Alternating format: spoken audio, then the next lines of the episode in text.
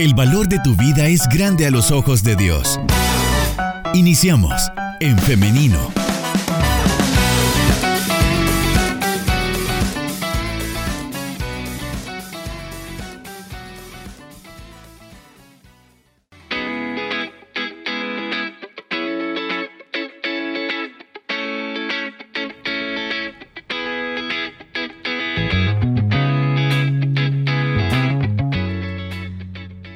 La mañana en punto. Son ya las 10 y es momento de dar inicio con la entrevista. Pero antes quiero darle la bienvenida a las personas que se están conectando a través de nuestro Facebook Live en nuestra fanpage en Femenino SV. De igual manera, quiero saludar a quienes nos están escribiendo a través de nuestro WhatsApp 78569496. Le invito a que esté pendiente de esta entrevista y que también esté participando con nosotros. Ahora sí, vamos a darle la bienvenida a nuestro invitado del día de hoy, el pastor Gerardo Campos. Adelante, pastor, ¿cómo está? Muy bien, gracias, Liz. Buenos días. Aquí de nuevo, eh, intentando poder abordar un tema eh, muy importante a propósito de la celebración de ser hoy el Día Internacional de Prevención del Suicidio. Sí, bueno, es en realidad el día de mañana, el 10. bueno, pastor, para nosotros es un gusto que nos acompañe como siempre y sobre todo hablando de este tema tan urgente de que sea abordado el día o más bien la prevención del suicidio. Y quisiera iniciar, pastor y audiencia, eh, esta entrevista mencionando algunos datos que proporciona la Organización Mundial de la Salud respecto a este tema del suicidio y es que cada año más de 703 mil personas se quitan la vida tras numerosos intentos de suicidio, lo que corresponde a una muerte de cada eh, a una muerte cada 40 segundos. Pastor, ¿qué lleva a las personas a tomar una decisión como la del suicidio? Lamentable.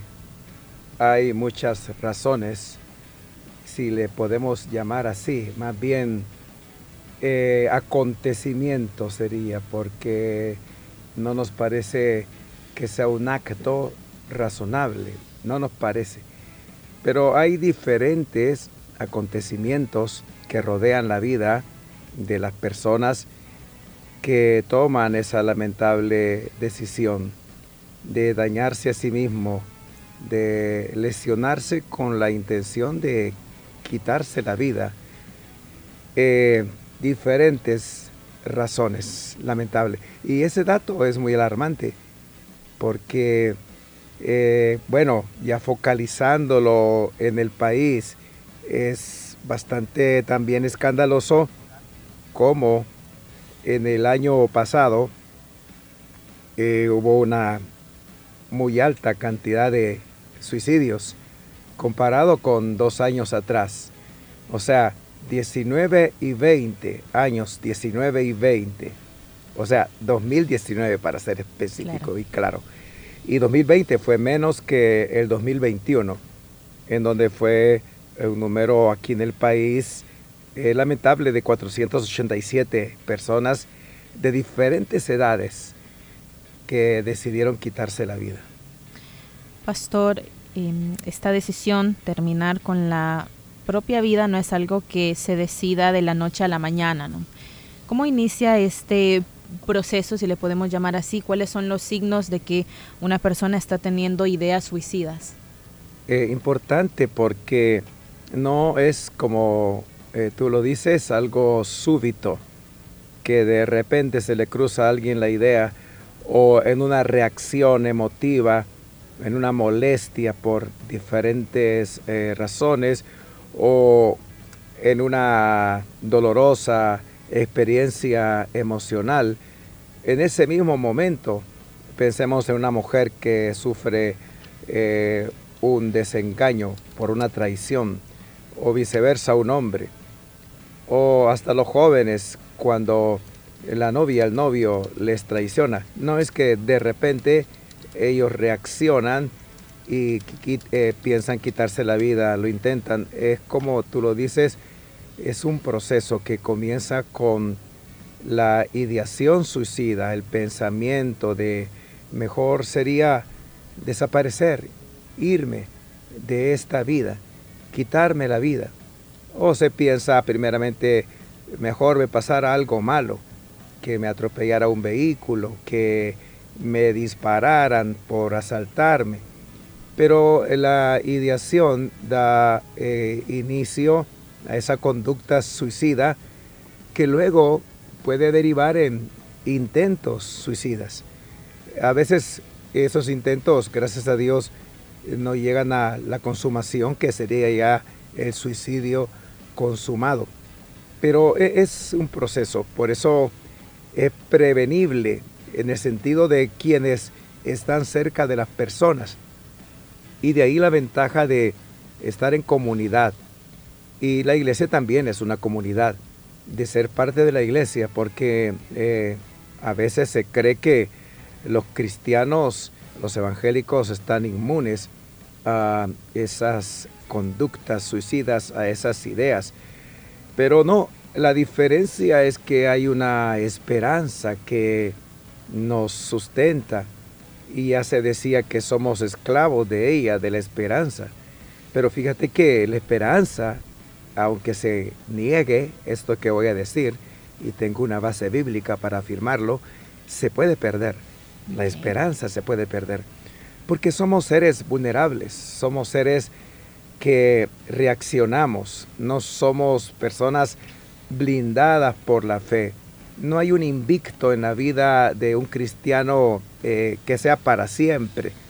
Su desarrollo de vida espiritual eh, no, no evita que oscile entre altas y bajas. Entonces, la gran ventaja es estar rodeado de personas que pueden ayudarnos eh, detectando cuando hay señales de que alguien podría haber iniciado con esas ideas que no debemos de descartar porque el evangélico descarta todo, no piensa que alguien pueda tener semejantes ideas y si llega a tenerlas no ha nacido de nuevo o no tiene fe. Y descartamos el poder observar a nuestro alrededor, a las personas que están allí para que nosotros les ayudemos y ser ayudados, ayudados eh, por ellas. Eh, a veces pasamos de largo esas situaciones que deberíamos de observar. Y la Biblia nos dice que debemos estar observando, eh, atentos a los demás, para movernos a las acciones de amor, de buenas obras. Pero esas acciones de amor y buenas obras únicamente tendrán lugar si nosotros nos damos cuenta de dónde podemos accionar y no esperar a que ya la situación esté avanzada y sea a veces hasta demasiado tarde. Claro. Pastor, usted eh, mencionaba de la cita bíblica acerca de la desesperanza. Ah, bueno, eh, me pone contra la pared con la Biblia, entre la espada y la pared. Muy bien, cuando Pablo y quienes le acompañaban, eran más de 260 personas, quedaron náufragos en la ruta hacia Roma. Allá iba dirigido él como prisionero. El narrador de hechos, que es Lucas, que acompañaba a Pablo, porque hace una descripción bien interesante de lo que acontecía, dice que cuando las noches pasaban, porque todo estaba así, gris, oscuro, no había eh, sol ni luz por muchos días, ni estrellas en las noches, dice Lucas, que ya habían perdido toda esperanza de salvarse. Entonces, ante ese evento perdieron la esperanza. Hasta que hubo una intervención divina y un ángel del Señor le habló a Pablo y le declaró el propósito que Dios tenía a través de aquel acontecimiento. Pero literalmente dice así, que habían perdido toda esperanza de salvarse. Entonces, hay circunstancias en las que se pierde la esperanza. Si somos humanos, no estamos glorificados, no hay super eh, espirituales, eso es mentira. Somos seres tan frágiles, pero ahí es donde el poder de Dios se perfecciona en la debilidad de un cristiano, de una cristiana. Gracias a Dios que somos débiles, pastor, porque si fuéramos superpoderosos, qué desastres no haríamos como humanos, ¿no? Eh, pastor, em, digamos que nos encontramos en esta situación de desesperanza. Nosotros mismos o alguien que conocemos está en una situación de desesperanza. ¿Cómo podemos intervenir? ¿Cómo podemos prevenir el, un posible suicidio? Eh, yo pienso que todo cristiano debe de saber que hay momentos en los que se dan situaciones en personas que van a requerir nuestra pronta intervención, nuestro auxilio. Este tema del suicidio podría eh, pensarse que está eh, bajo la jurisdicción de un profesional de la salud mental, de un psicólogo, de un psiquiatra y de hecho que hay casos que requieren una intervención profesional, ya sea de un psicólogo, pero más aún cuando los problemas son orgánicos y requieren una evaluación médica y una, un diagnóstico y una prescripción, pues por supuesto. Pero eh, todo cristiano debe de saber que puede abordar estas situaciones porque eh, cuando los problemas inician, cuando se recién genera una crisis de una conducta eh, suicida, pues nos damos cuenta al observar a las personas que de repente muestran un cambio de personalidad, de conducta, y comienzan a retraerse cuando no han sido así, a pesar de que hay personas de temperamento eh, muy introvertido. Pero logramos conocer la diferencia de un temperamento eh, flemático o melancólico o una persona introvertida a cuando algo le sucede a alguien. Hay un lenguaje eh, corporal que uno puede leer. Conocemos a las personas, llegamos, gracias a Dios, a conocernos a través de esa relación de comunidad, de confraternización. Y entonces cuando alguien se ve diferente, no se trata de no inmiscuirnos en la vida de esa persona, sino de, preguntar qué le pasa. A veces quizá no vamos a necesitar preguntar, sino la persona comienza no solo a mostrarse retraída, sino otra señal es que comienza a hablar eh, de la muerte y comienzan a decir que sería bueno morir, que esta vida ya no tiene sentido. Esas declaraciones son muy eh, importantes de tomarlas eh, muy en cuenta, responsablemente, y no pensar, ah, ya estás vos con tus cosas, ya estás vos queriendo llamar la atención querés salir con eso para que haciéndote la víctima, todo mundo se interese en ti. Las personas que comienzan a hablar de deseo de morir, seguramente están pasando por un momento difícil. Y es que una conducta suicida no es una respuesta común a una situación de estrés.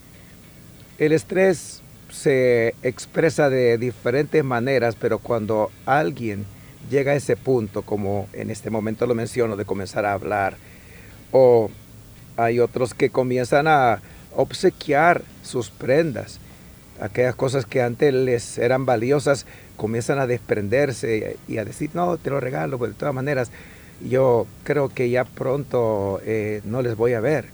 Y ahí está, se despiden, comienzan a hablar de despedirse, de que se van a ir.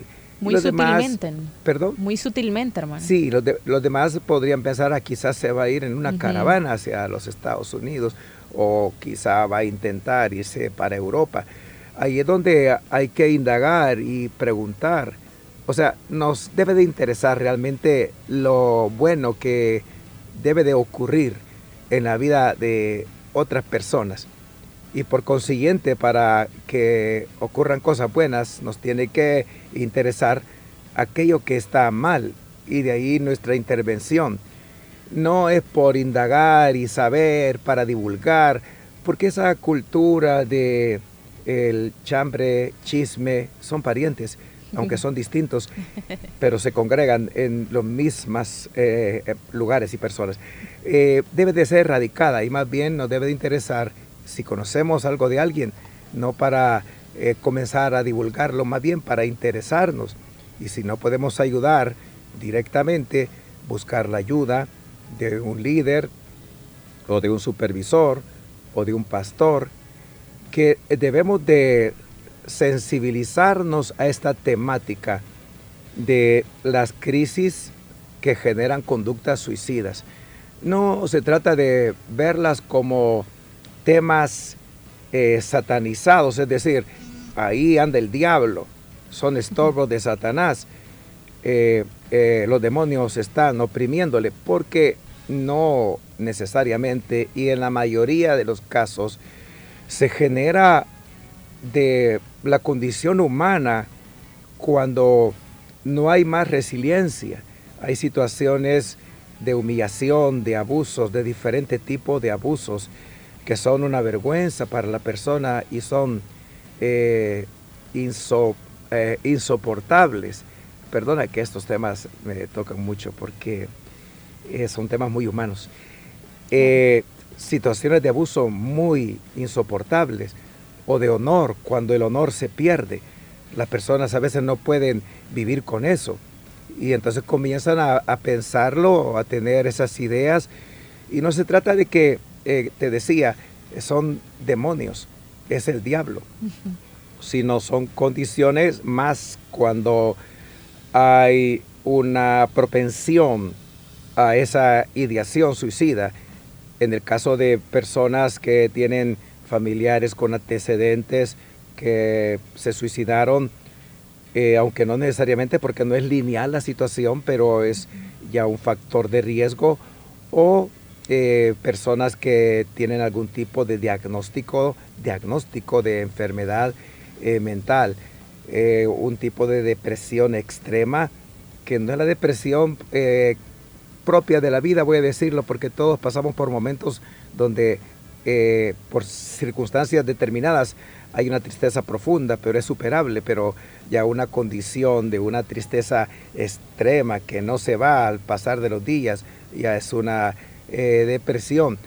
Eh, entonces ver esas condiciones de antecedentes, porque eso nos puede llevar a pensar que son personas más vulnerables, pero creo que la responsabilidad nuestra, una responsabilidad humana y más que todo cristiana, es la de velar por el bienestar de los demás e interesarnos por ellos. No se trata de que no me interesa y cuando somos así, individualistas, egoístas, pues no tenemos ojos para poder ver el dolor que es expresado en las conductas de otras personas, ni nos interesa tampoco. Como que la idea es sálvese quien pueda y si yo me salvo en buena hora y si eh, los demás se alejan de Dios, pues ellos, cada quien va a dar cuenta delante de Dios, es problema de ellos. Eh, no se trata de eso, sino realmente amar. Y amar es más que un sentimiento, porque Jesús habló incluso de amar a los enemigos. Incluso a los enemigos podemos buscarles para ayudarles cuando nos enteramos que están pasando por situaciones como es el tema de esta mañana. Entonces amar es interesarnos y procurar el bienestar de la otra persona, de las otras personas. Pastor, em, según la Organización Mundial de la Salud, las personas que tienen eh, o están propensas a tener pensamientos suicidas o intentos suicidas son aquellas que han sido diagnosticadas con algún tipo de trastorno psicológico como ansiedad generalizada, depresiones o esquizofrenia. Em, popularmente se dice, lo he escuchado muchas veces, no sé si usted ya lo confirma, pero que la persona que se suicida es cobarde porque no quiere enfrentar sus problemas o esa situación que le está causando eh, alguna tristeza y buscan una salida fácil. ¿Está de acuerdo con esta afirmación? Eh, no, no estoy de acuerdo porque considero que no es una salida fácil, pero es la única eh, lamentablemente es la única alternativa que a esas personas podría quedarles según el pensamiento de ellos. Y es que Un acto suicida, un intento suicida o la consumación de un suicidio es el grito de sufrimiento más desesperado que una persona pueda dar. Es como lo último que a alguien le ocurre cuando nadie le ha podido ayudar ni comprender, cuando no les ha interesado esa persona, cuando lo han obviado, le han dejado de lado eh, o le inculpan, porque a veces eh, nos volvemos en jueces de los demás y decimos está así porque se lo merece y está pagando algún pecado. ¿Y quiénes somos nosotros para decir si alguien está eh, recibiendo una paga del pecado? Eh, Dios es misericordioso y no paga al ser humano conforme a las obras. Entonces, es un acto, por supuesto, voluntario, pero cuando el pensamiento está embotado, no hay una claridad, no se pueden ver otras opciones no hay una luz que ilumine, todo está cerrado, es una desesperanza completa. Y ante un gran dolor, eh, ante un extremo sufrimiento, podría pensarse lo contrario, que no es cobardía, sino podría ser, y no es que esté validando, lo estoy en contra de esas acciones, y para eso estamos acá, para pastoralmente abordar el tema y procurar a hablar eh, de ese Dios de la vida, procurando que las personas puedan aferrarse a la vida de ese Dios de la vida. Pero no es cobardía, podría ser lo contrario, decía, ante una situación que uno no se imagina, porque a veces la vida se piensa en lo demás en relación a lo relativo. Sí, de acuerdo como yo estoy, así pienso que están los demás. Y ese relativismo de condición de vida eclipsa una realidad muy triste, muy lamentable, de tanto dolor y sufrimiento eh, que viven las demás personas. Ahora, ¿por qué en El Salvador en estos tres años, sin contar 2022, se ha incrementado, siendo más alto el año pasado, 2021, el número de suicidios? Podría ser que las condiciones en el país en lugar de mejorar, eh, han empeorado. Y es que a veces se habla de un país en determinado lugar, en determinada latitud, en América, que podría ser el país de las maravillas, pero eso lo ve alguien con una corta vista. La realidad se lee y eso es lo que hay que ver en las personas que sufren. Porque estos datos, aunque se pudiera pensar, ah, solo son, ni, ni a 500 llegan, pero el valor de la vida humana es algo que también se ha perdido. Nos hemos hecho tan insensibles que hemos perdido la condición de humanos y hemos pasado una línea que divide lo humano y lo bestial.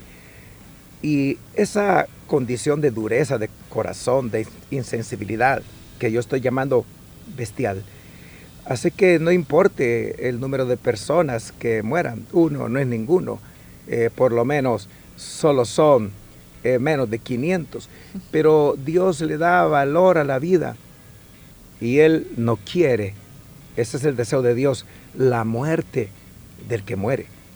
Ese es el deseo de Dios, no es un Dios de juicio, no es un Dios que, que mata, que derrama su ira sobre las personas. Eso de la ira y de juzgar que va a tener lugar en determinado momento, dejémoselo a Dios, pero no estemos nosotros ubicando a un Dios de misericordia en un punto donde eh, está siendo desplazado para entonces decir, Dios los está castigando. Claro, totalmente de acuerdo con esto, pastor. Tengo otra afirmación y quiero saber qué opina usted de esto. El suicidio es una solución permanente a un problema temporal. ¿Qué opina de esto? Pues es un problema, eh, por supuesto, temporal.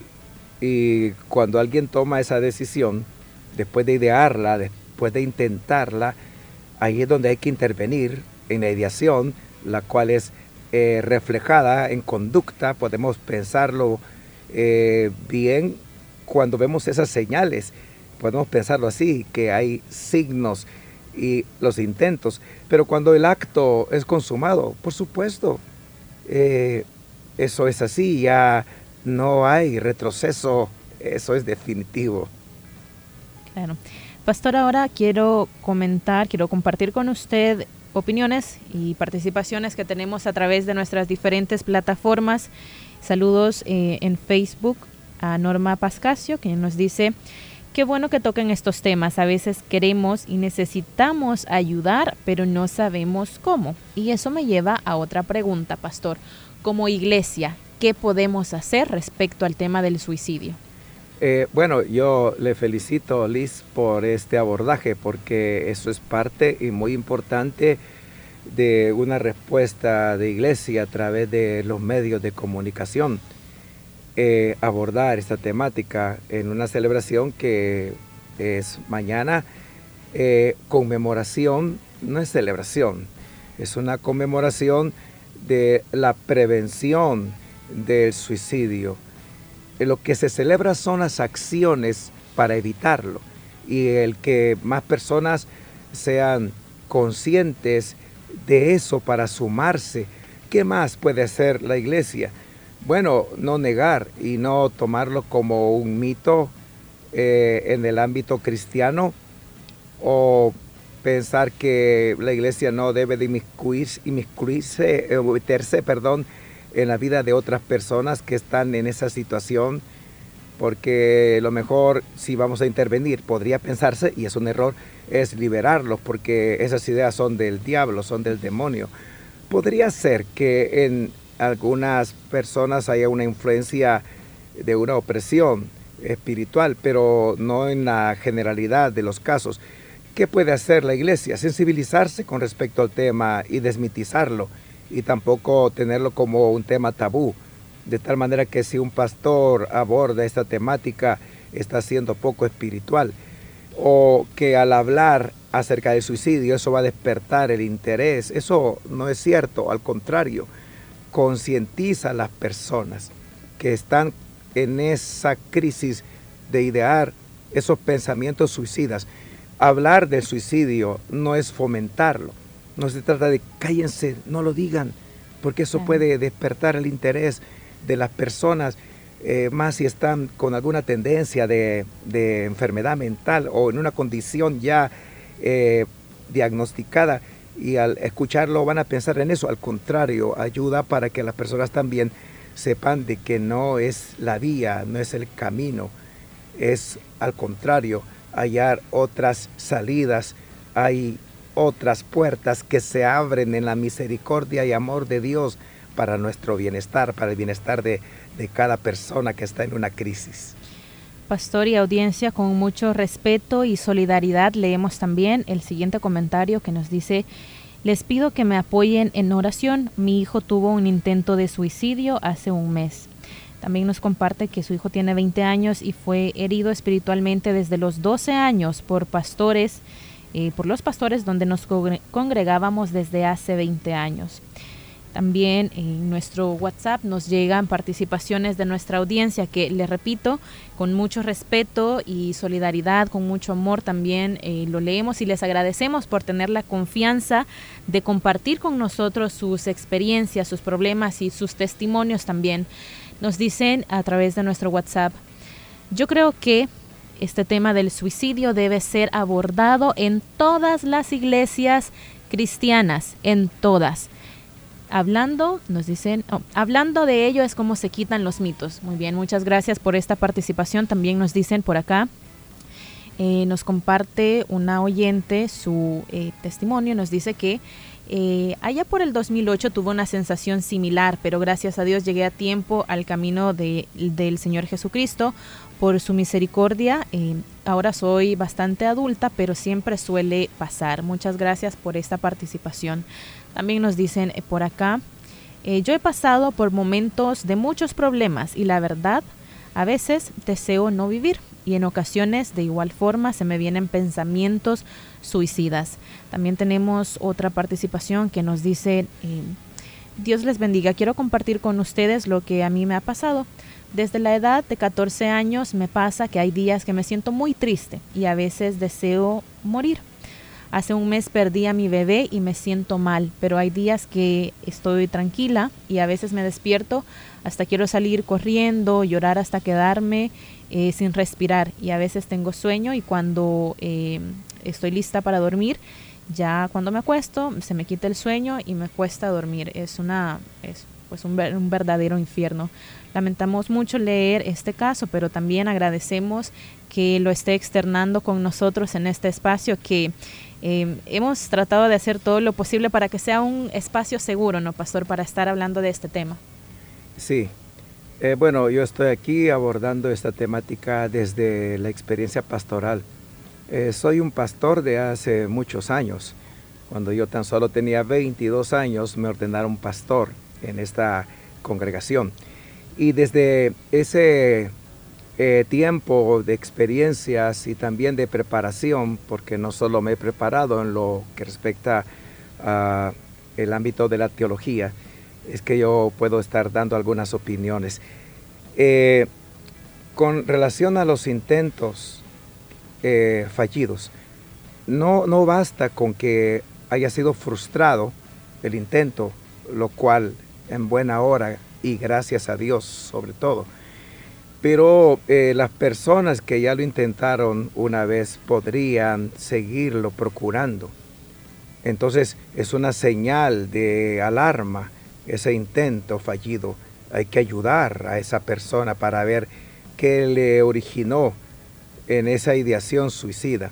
Ahora, en los intentos fallidos con respecto al suicidio, se dice que eh, más son las mujeres las que sobreviven a un intento de suicidio, porque ellas utilizan o piensan en recursos, en medios que son menos letales para quitarse la vida. Pero el hombre, eh, cuando lo intenta, casi que lo consuma. Eh, es un hecho la intención de suicidarse, porque el hombre utiliza recursos más letales que la mujer. Pero no acaba todo con que alguien se salvó, lo intentó eh, y quedó vivo, gracias a Dios, sino que hay que prestarle eh, mucha atención y atender a esa persona. Lo lamentable es, y realmente es triste, que cuando situaciones así, que pueden eh, evaluarse en la persona por un profesional y diagnosticarse con algún tipo de padecimiento mental que puede ser orgánico o que puede haber surgido de un evento traumático en la vida. El problema es que cuando alguien está así, aquellos que son amigos y que han estado cerca de ella, de él, le dejan. Es muy lamentable, es muy triste. Yo conozco el caso de un joven que tenía una cantidad de amigos porque él era un servidor de la iglesia. Y ni bien él cayó en una situación que fue diagnosticada con un padecimiento, todos desaparecieron, todos. Y él me decía, ¿y dónde están eh, aquellos amigos? Entonces no eran amigos verdaderos, no eran hermanos eh, realmente míos. Me decían que me amaban en Cristo, me decían que estaban para juntos salir adelante en la vida cristiana, pero precisamente en el momento más difíciles le dieron la espalda. Y esa historia tristemente se repite y una y otra vez. Y entonces, ¿dónde está el cristianismo? ¿Y dónde queda el amor de Dios? Más bien pareciera que cada quien vive para sí. Entonces, las personas que intentan un suicidio o que están en esa ideación que es expresada en hechos y palabras, deben de ser acompañadas, deben de ser apoyadas. No se trata de que es como la leprosa, el leproso y cuidado con tocarle porque nos vamos a contaminar o esas crisis se pasan, la ideación suicida, suicida se me puede eh, transmitir a mí y mejor me alejo. No, se trata de anteponer el amor. Por eso dice la Biblia que permanezca el amor fraternal. Amén. Me ha encantado esta reflexión, pastor. Y ya para ir finalizando con esta entrevista, quisiera que nos compartiera ahora un mensaje de esperanza para aquellas personas que en algún momento han tenido alguna idea suicida o están eh, actualmente luchando con, esto. Bueno, hay un salmo que declara que la luz la vemos en su luz. Y eso tiene que ver con la vida y sus luces que a veces se apagan y nos sumimos en una completa oscuridad, en crisis que son muy eh, fuertes, muy golpeantes, que podrían convertirse en situaciones, ya no ser circunstancias, en donde se apaga todo y parece que ya no hay más esperanza. Pero la luz la vemos en la luz de Dios. Esa luz de Dios jamás se apagará, jamás se extinguirá. Estará allí para revelarse, para iluminarnos, para resplandecer en las más densas tinieblas. Por eso cuando es más oscuro para una persona ante una relación fallida, familiar, matrimonial, ante una crisis eh, financiera, ante un desempleo, ante una desesperanza, los jóvenes que se preparan para qué si no hay oportunidades, o ante las injusticias que en los sistemas también ocurren, cuando por diversas razones es más oscuro, es cuando se ven los astros, se ven las estrellas y más que todo, la luz de Dios va a resplandecer, porque en su luz, dice la Biblia, veremos la luz. Amén. Qué bonita manera de terminar este tema, pastor. Le agradecemos mucho por habernos acompañado y estar abordando esta temática de una manera eh, con mucho respeto y con mucho amor también. Gracias, pastor. De nada, gracias a ti por la solidaridad, solidaridad de esta conmemoración de la prevención del suicidio. Y bueno, también eh, le deseamos que tenga un feliz día. Gracias. Y hoy también yo quiero eh, agradecer a ustedes, a nuestra audiencia, porque siempre están, eh, como dicen, están a la altura de cada temática que se aborda en este programa, sobre todo con un tema tan importante como la prevención del suicidio. También en esta mañana queremos abrazar, queremos acompañar a aquellas personas que pasan por una situación difícil y también asegurarles, como ya muy bien lo decía el pastor, y acá yo se los confirmo también desde el testimonio y la experiencia personal, después de la dificultad, después de la tristeza, se encuentra la vida, se encuentran sueños, se encuentran alegrías, se encuentra Dios. Así que ánimo a seguir adelante. Ahora yo quiero hacerle una invitación y es para que el día lunes nos encontremos nuevamente a las 9.30 en punto en este programa. Un nuevo eh, programa de En Femenino el día lunes a las 9.30 de la mañana a través del 100.5 FM y también a través de nuestro Facebook Live. Usted nos encuentra como En Femenino SV en Facebook. Llegamos hasta acá.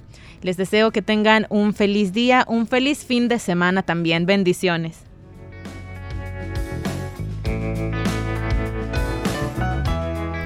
Tu vida con pensamiento propio. Hasta la próxima.